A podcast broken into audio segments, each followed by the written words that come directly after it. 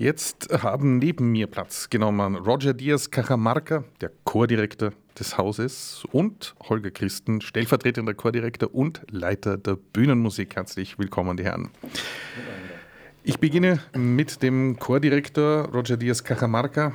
Äh, der Chor in der Volksoper ist ja mehr als nur ein Opernchor, weil er so eine unheimliche stilistische Breite bewältigen muss. Wie viele Leute gibt es hier und kann Sie ein bisschen etwas über diese alltägliche Arbeit erzählen?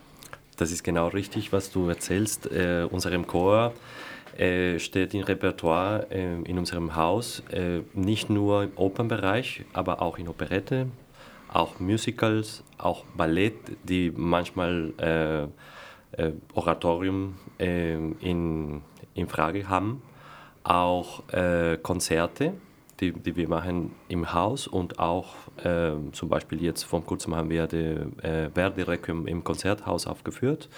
Und das, das bedeutet für uns, dass unser Repertoire ist äh, sehr äh, variiert und es, es gibt viele, viele verschiedene ähm, äh, Eigenschaften, dass wir einfach äh, immer unser, macht unsere Arbeit sehr flexibel und dass wir sollen einfach in verschiedene äh, Epochen einfach wandeln und, und verschiedene Stile, Stile und, und so weiter.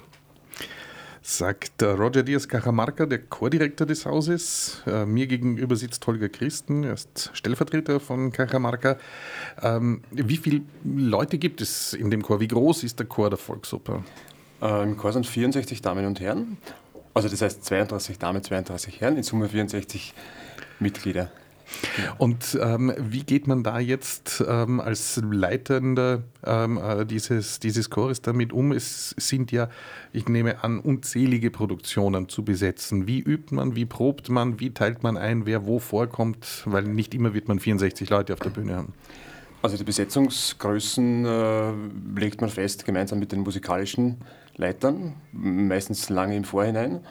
Und es ist bei uns eigentlich meistens schon so, dass äh, zwar nicht 64 Leute gemeinsam auf der Bühne stehen, das passiert eigentlich nie. Unsere maximale Spielstärke ist äh, 52 Damen und Herren. Und dann gibt es eben so ein Rotationssystem, weil natürlich äh, jede Dame, jede Herr auch mal seine freien Tage braucht.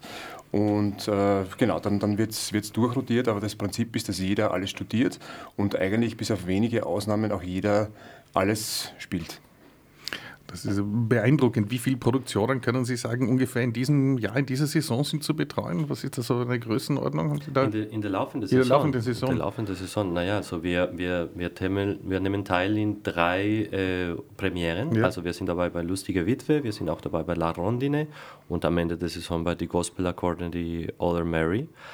Äh, und äh, noch dazu kommen die Stücke, die sind im Repertoire, äh, zum Beispiel Sound of Music, zum Beispiel Bohème und so, und die Wiederaufnahmen noch dazu. Also zu, zu sagen, wie viele, wie viele das insgesamt ist, ja. schätze ich mal so zwischen 15, 20 äh, Produktionen in einer Saison. Aber es gibt genügend zu tun. Oh ja, für die Chorsängerinnen und die Chorsänger. Ich würde vorschlagen, wir hören noch mal hinein. Wir haben einen Ausschnitt mitgenommen aus der Bohème, Beginn des zweiten Bildes.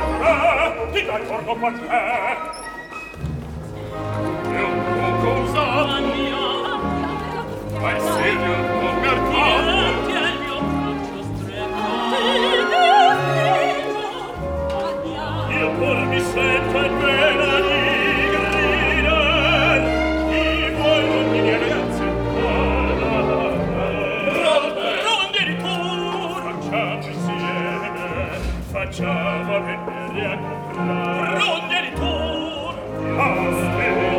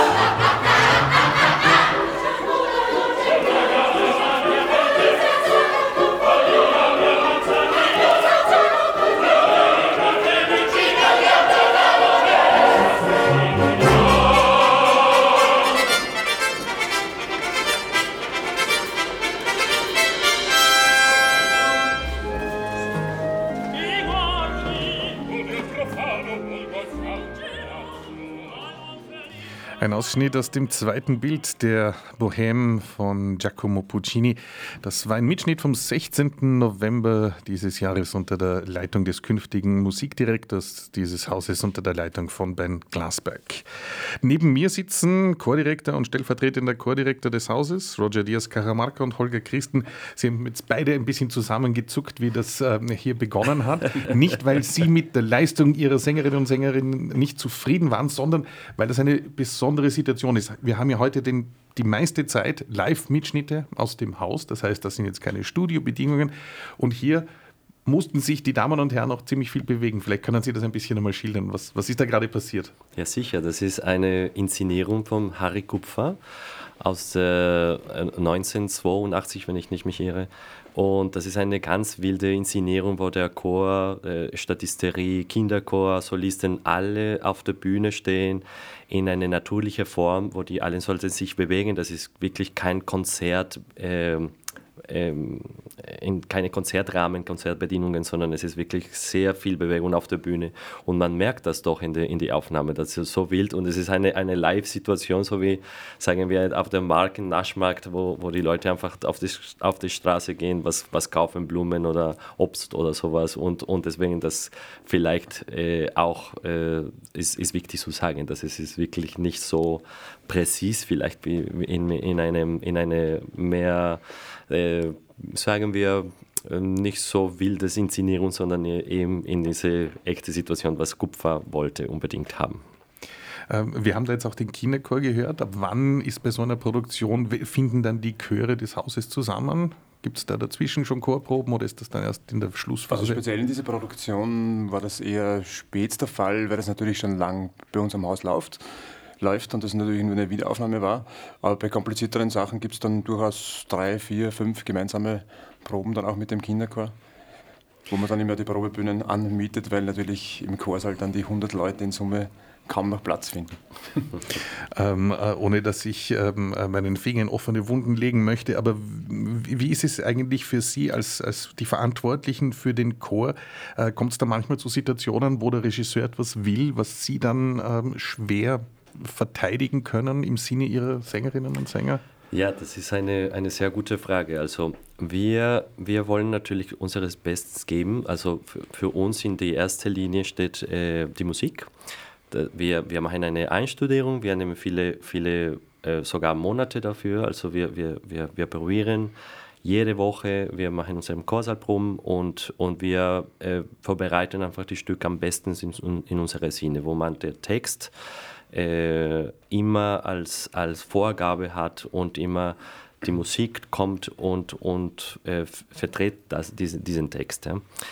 Dann äh, haben wir unsere erste Bühnenprobe mit dem Regisseur, der Regisseur oder Regisseurin, die erzählen uns das Konzept. Wir gehen auf der Bühne und dann wird das alles geschafft, wo man äh, viele, viele Sachen, dass, dass der Regisseur, die, die Regisseurin im, im Kopf hat, faktisch manchmal nicht äh, möglich sind aus äh, musikalischen Gründen, dann muss man irgendwie immer einen Kompromiss, einen Kompromiss finden zwischen Regie und Musik. Also Gott sei Dank, da haben wir immer eine, eine musikalische Leiter dazu, also der Dirigent oder die Dirigentin, die die, die, die Aufführung äh, also macht.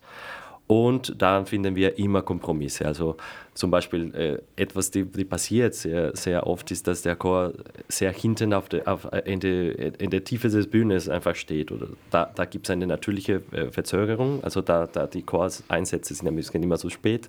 Dann sagen wir bitte vielleicht der Chor etwas mehr nach vorne. Oder äh, etwas, die auch passiert, ist, dass in, in, in bestimmte Punkte, wo die Musik einfach sehr kompliziert ist, äh, wieder mal Paradebeispiel, äh, Anfang zweite Akt, Bohem, Harry Kupfer, dann der Regisseur will eine riesige Bewegung auf der Bühne. Und das ist natürlich, also wir, wir machen die, wie, wie kann ich das sagen, wir machen die Unmögliche möglich oder wir versuchen es, aber man muss immer einen Weg und einen Kompromiss finden.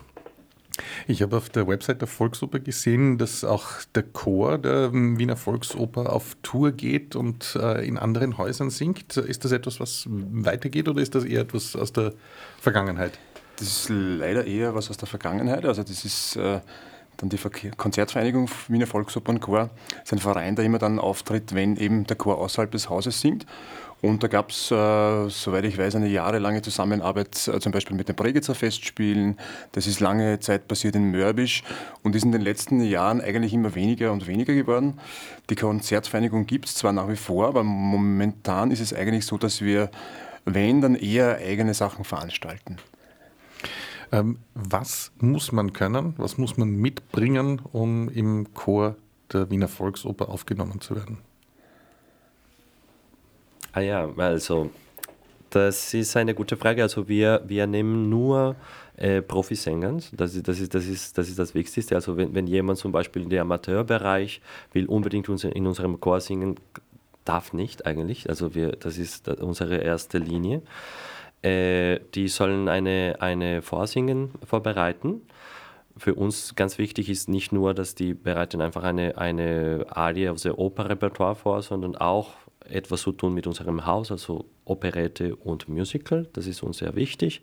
Und noch dazu, äh, dass äh, die Leute, die sich bewerben, sollten auch äh, be bestimmte ähm, wie kann ich sagen, also Einschaften, dass man sagt, okay, eh, auf der Bühne, man muss sich, man muss sich bewegen, also für ein Musical, man muss tanzen unbedingt, also Fledermaus, also ohne, ohne Tanzen geht leider das nicht. Und also wir brauchen immer Leute, die nicht nur äh, super Sänger sind, sondern auch, die haben auch diese verschiedenen äh, einzigartige Sachen. Das war Roger Diaz Cajamarca, der Chordirektor der Wiener Volksoper und Holger Christen, sein Stellvertreter. Da habe ich jetzt noch eine Frage an Holger Christen. Sie sind auch Leiter der Bühnenmusik. Ja. Was bedeutet das?